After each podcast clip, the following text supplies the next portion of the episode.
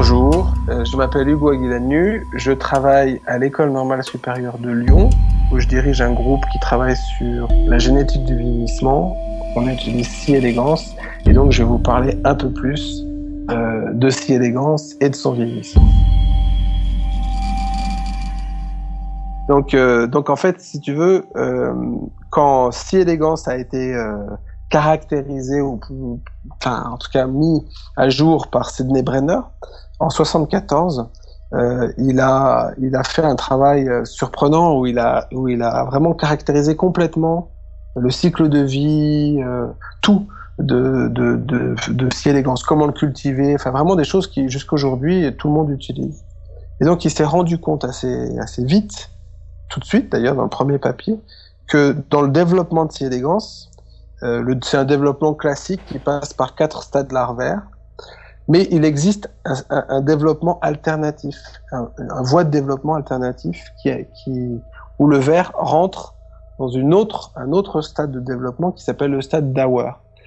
Et euh, Dauer en allemand, ça veut dire endurant. Et, euh, donc les, les vers qui euh, rentrent en stade Dauer peuvent rester dans ce stade-là pendant beaucoup de temps. Donc c'est étonnant parce que le ver euh, adulte, il vit trois semaines, et le ver qui rentre dans ce stade d'hour, là, il peut vivre presque, enfin plusieurs mois, jusqu'à quatre mois, je crois.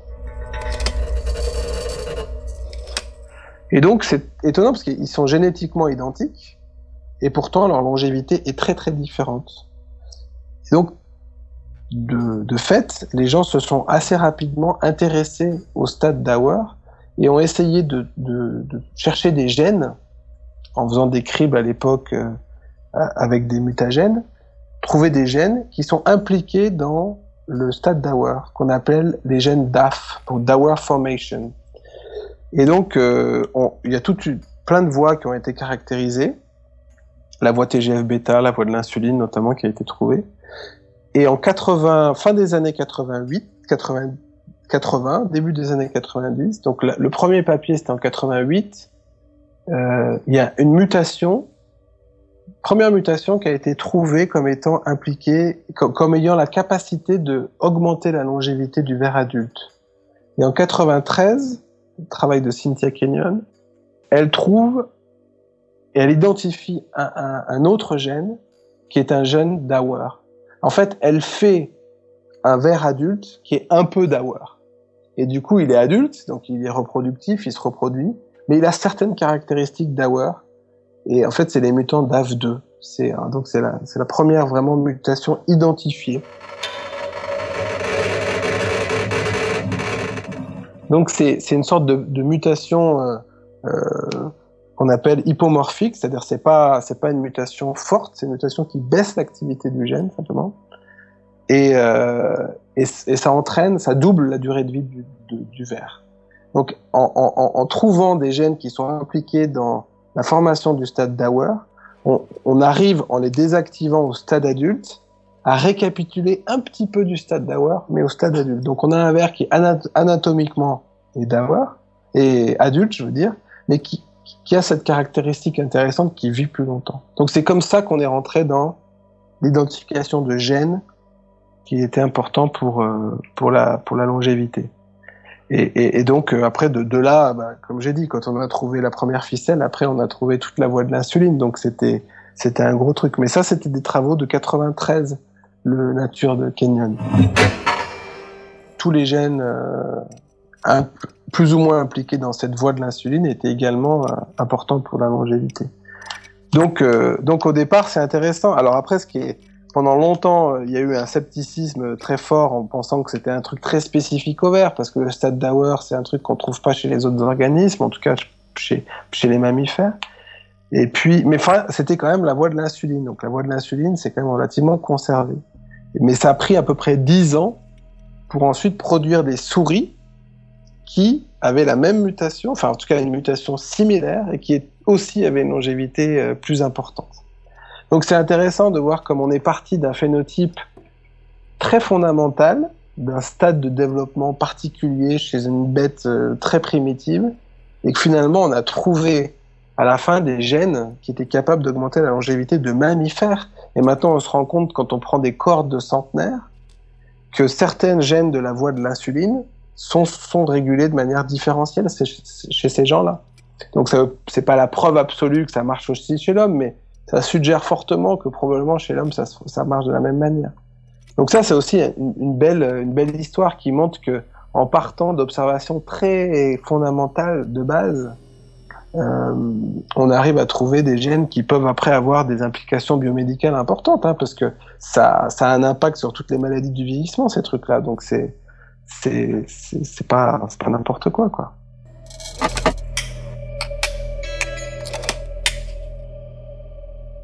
L'expérience de longévité chez Si Elegance, elle est très simple. Hein. c'est d'ailleurs pour ça que Si Elegance est devenu euh, l'organisme de, base pour euh, pour faire de la pour faire de la longévité euh, et de la génétique, surtout de la longévité, parce que ça consiste simplement à avoir une dizaine ou une vingtaine de boîtes de pétri toutes bêtes sur lesquelles on met du, milieu classique. on, les on dispose à peu près une dizaine d'animaux par boîte et ensuite, on les compte simplement. Donc, on, on, s'assure de les mettre tous au même stade au début de leur vie, au premier jour de la vie d'adulte. Et ensuite, on, les regarde tous les jours ou tous les deux jours. Et on compte le nombre d'animaux qui meurent. Donc ensuite, on obtient ces, ces, courbes de, ces courbes de longévité. Donc ça, évidemment, on peut faire ça sur n'importe quel organisme. L'avantage de Si Élégance, c'est d'abord qu'il y a un côté très visuel, moi qui venais de la levure, qui, qui, qui, est, qui est très intéressant, c'est que on voit pas simplement, euh, c'est pas simplement mort ou pas mort, c'est qu'on a vraiment accès à, à, à la santé de l'animal, puisqu'on voit en regardant le verre avec un petit peu d'habitude s'il est bien ou s'il n'est pas bien. Donc on voit un petit peu comment la population se dégrade. Euh, ce qui nous donne des indications sur la façon dont il vieillit, pas simplement sur le, sur le chiffre.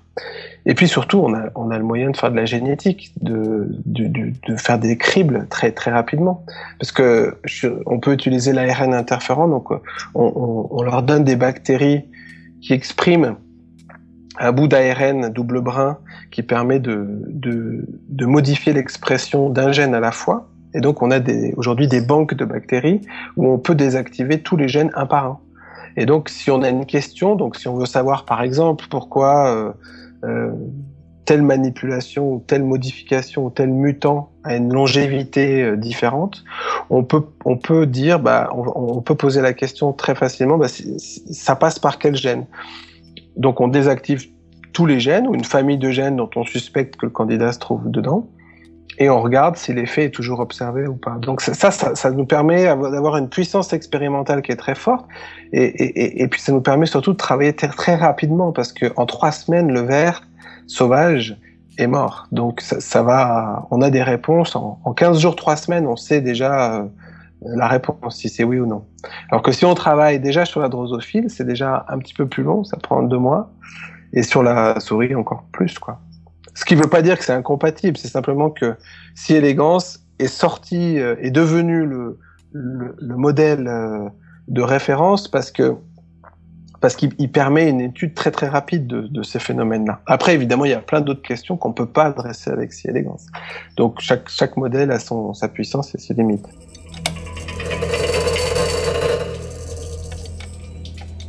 En fait, notre laboratoire s'intéresse au lien qu'il existe entre le métabolisme, la longévité et la reproduction. Parce qu'on est intimement convaincu que ces trois choses-là fonctionnent ensemble. Il y a plusieurs, euh, il, y a, plusieurs faces, il y a plusieurs questions, par exemple. Nous, on est très intéressés sur les interventions qui, au départ, ne sont pas génétiques, comme par exemple la restriction calorique. Donc, tu manges moins, tu vis plus longtemps et, ça, ça a l'air d'être vrai chez beaucoup d'organismes testés jusqu'à présent. Donc ça, c'est intrigant parce que euh, parce que ça veut dire que euh, la quantité de nourriture qu'on ingère normalement est pas euh, réglée pour nous faire vivre le plus longtemps possible, puisque si on mange moins, on vit plus longtemps. Et ça a l'air d'être quelque chose de conservé. Donc ça veut dire que que ce soit chez un ver, chez une souris, chez un singe, la quantité de nourriture que les animaux mangent n'est pas la quantité qui les fait vivre le plus longtemps. Donc ça veut dire, en d'autres termes, que évidemment, c'est des trucs qui ont évolué pendant des millions d'années, et donc la quantité de nourriture qu'on mange, elle, elle, a pas pour but de nous te faire tenir longtemps, mais elle a d'autres buts qui sont des buts euh, euh, souvent de fitness, c'est-à-dire de nous reproduire mieux, de, de, croître plus vite, voilà. Donc nous, on est, on est particulièrement intéressé là-dessus, mais on peut éventuellement tomber. Il y a maintenant, on connaît pas mal de manipulations génétiques qui sont capables d'augmenter la longévité. Donc il y, a des, il y a des manipulations qui sont de l'ordre de la signalisation. On envoie un message au ver en lui disant, ou à l'animal en lui disant, tu es dans des conditions où ça peut valoir la peine de te faire durer un peu plus longtemps. Euh, donc il y a beaucoup, par exemple, les mutations dans la voie de l'insuline sont, des mutations de ce, de ce genre-là. Et puis il y a des mutations qui sont plus proximales, c'est-à-dire où on, agit plus spécifiquement sur un processus dont on sait qu'il est limitant pour la longévité chez chez l'animal sauvage. Par exemple, ce que androidine fait sur la protéostase. Donc, la qualité, la façon dont on maintient nos protéines en bonne qualité, on sait que ça, c'est un facteur très important. Si on arrive à maintenir nos protéines dans une bonne condition pendant longtemps, on a de bonnes chances de vivre plus longtemps. Parce que c'est souvent un des trucs qui euh, qui euh, qui commence qui, qui, qui, va qui va pas bien avec le temps et un des, des premiers signes du vieillissement. Donc ce sont des, des, des, des processus qui sont plus proximaux.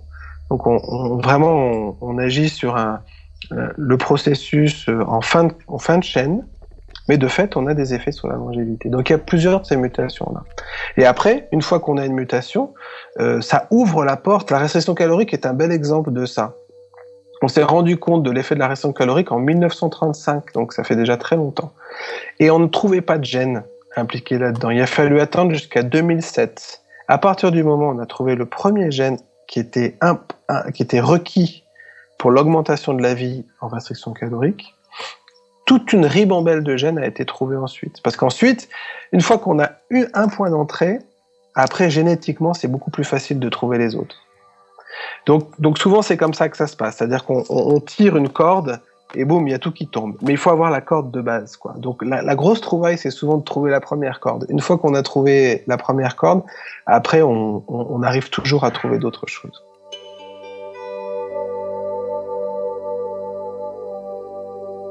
Alors, la restriction calorique, euh, oh, bah, en fait, ça a été un peu par hasard. Euh, là, moi, je travaillais chez, dans le groupe de, comme postdoc, dans le groupe d'androdidine.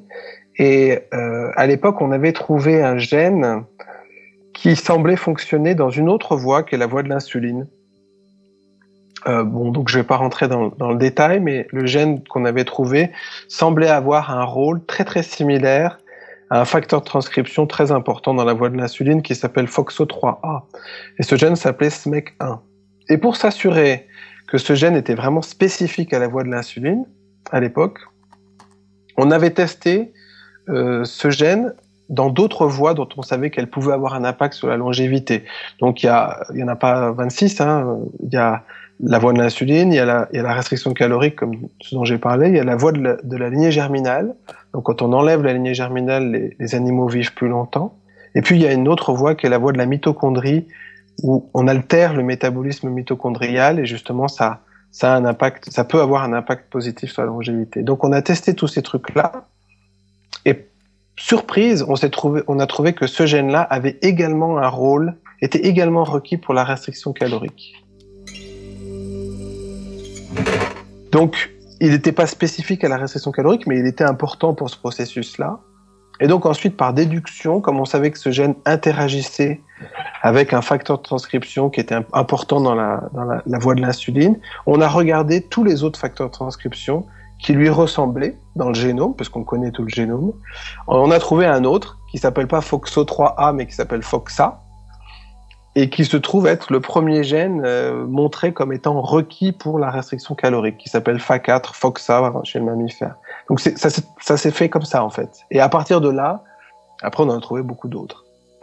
Donc voilà, c'est souvent comme ça, c'est souvent un petit peu par hasard. Mais je me souviens bien de cette première truc, cette première euh, trouvaille où, où, où, on s'est dit tiens c'est marrant, euh, il, il, a un, il a un rôle euh, dans, dans, la restriction alimentaire. Et donc, on a un peu réfléchi et rapidement, on, on s'est engagé sur les facteurs de transcription et on a trouvé euh, FOXA qui, lui, a un rôle spécifique. C'est-à-dire vraiment, lui, il, a, il, a, il avait un rôle dans la restriction calorique. Et à partir de là, après, il y a eu beaucoup d'études qui ont, qui ont trouvé d'autres gènes qui interagissent avec FACAL. Parce qu'une fois qu'on a trouvé un gène, on le désactive et on demande quels sont les autres gènes nécessaires pour que ce gène fonctionne. Donc après, la question est plus simple. Et comme on a, on a accès à tout le génome, assez simplement, c'est assez facile.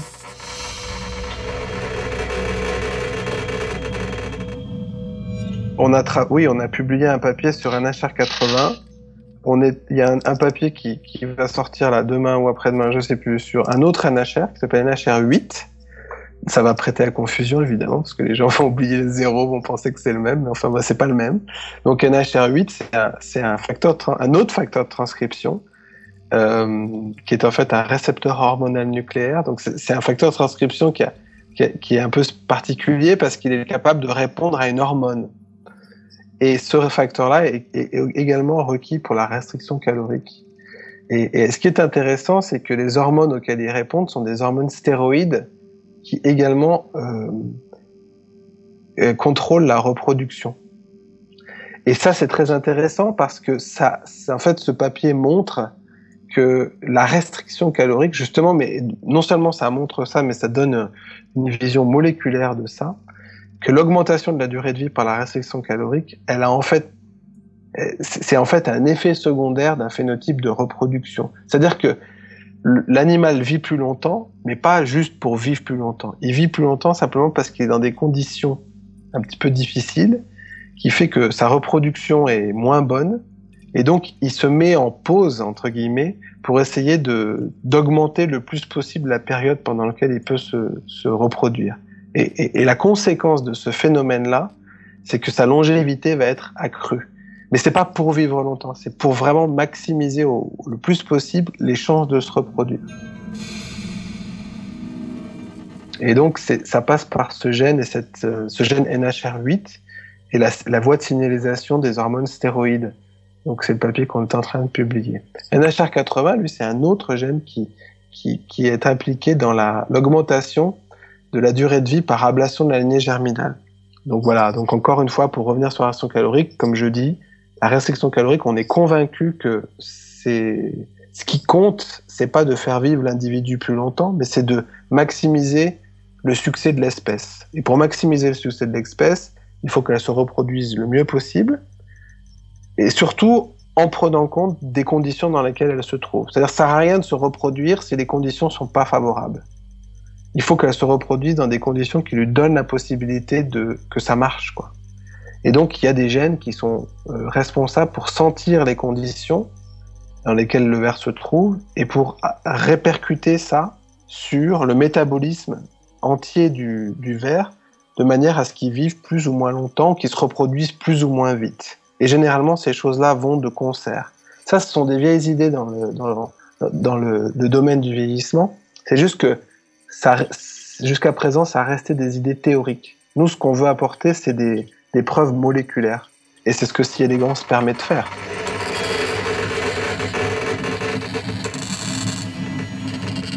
Le niveau de détail moléculaire auquel on parvient, il est toujours un peu dissuasif pour quelqu'un qui travaille sur le mammifère.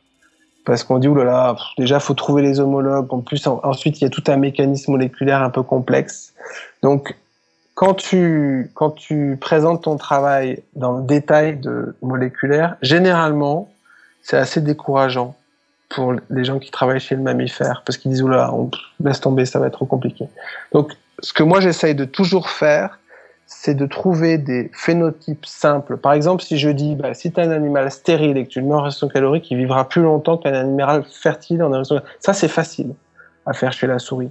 Donc, on peut déjà vérifier si ça, c'est vrai chez la souris. Et si c'est vrai, après, on peut creuser plus. C'est généralement un peu plus fructueux que de dire euh, tiens j'ai trouvé tel récepteur hormonal nucléaire dont je suis pas complètement sûr de quel est l'homologue chez la souris parce que là déjà ça devient très hypothétique donc il, faut généralement amadouer les, les gens avec qui on peut travailler sur le mammifère en trouvant des phénotypes simples qui peuvent tester facilement et qui peuvent nous donner un go-no-go, tu vois.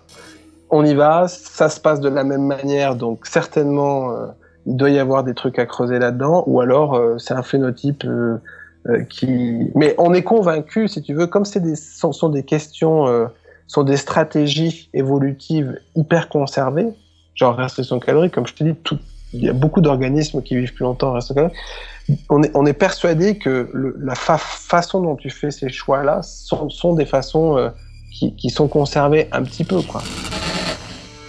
C'est pour ça qu'on travaille là-dessus, parce que j'adore si élégance et je, je laisserai si élégance pour rien au monde, mais, mais c'est vrai que c'est pas la biologie de si élégance en tant que telle qui m'intéresse. Je pense que c'est le cas pour beaucoup de chercheurs sur si élégance. Ce qui nous intéresse, c'est de comprendre des mécanismes biologiques fondamentaux qui sont conservés chez d'autres organismes. Pour le vieillissement, c'est pareil. Euh, le vieillissement du verre en tant que tel, euh, ça a un intérêt limité. Si on peut trouver des choses qui peuvent être applicables aux mammifères, évidemment, c'est mieux.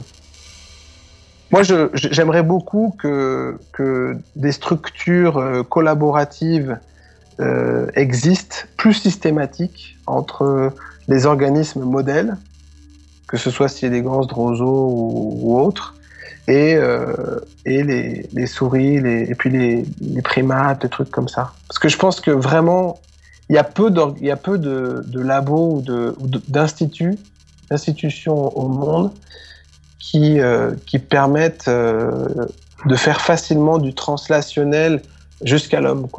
Et c'est dommage parce que parce que c'est quand même ça l'idée. Et en fait, c'est ça l'idée partout dans le monde, sauf que de fait, ça se ça se passe pas bien toujours, toujours comme ça. Alors évidemment, ça se passe comme ça, mais je pense qu'il y, a moyen d'optimiser beaucoup ça.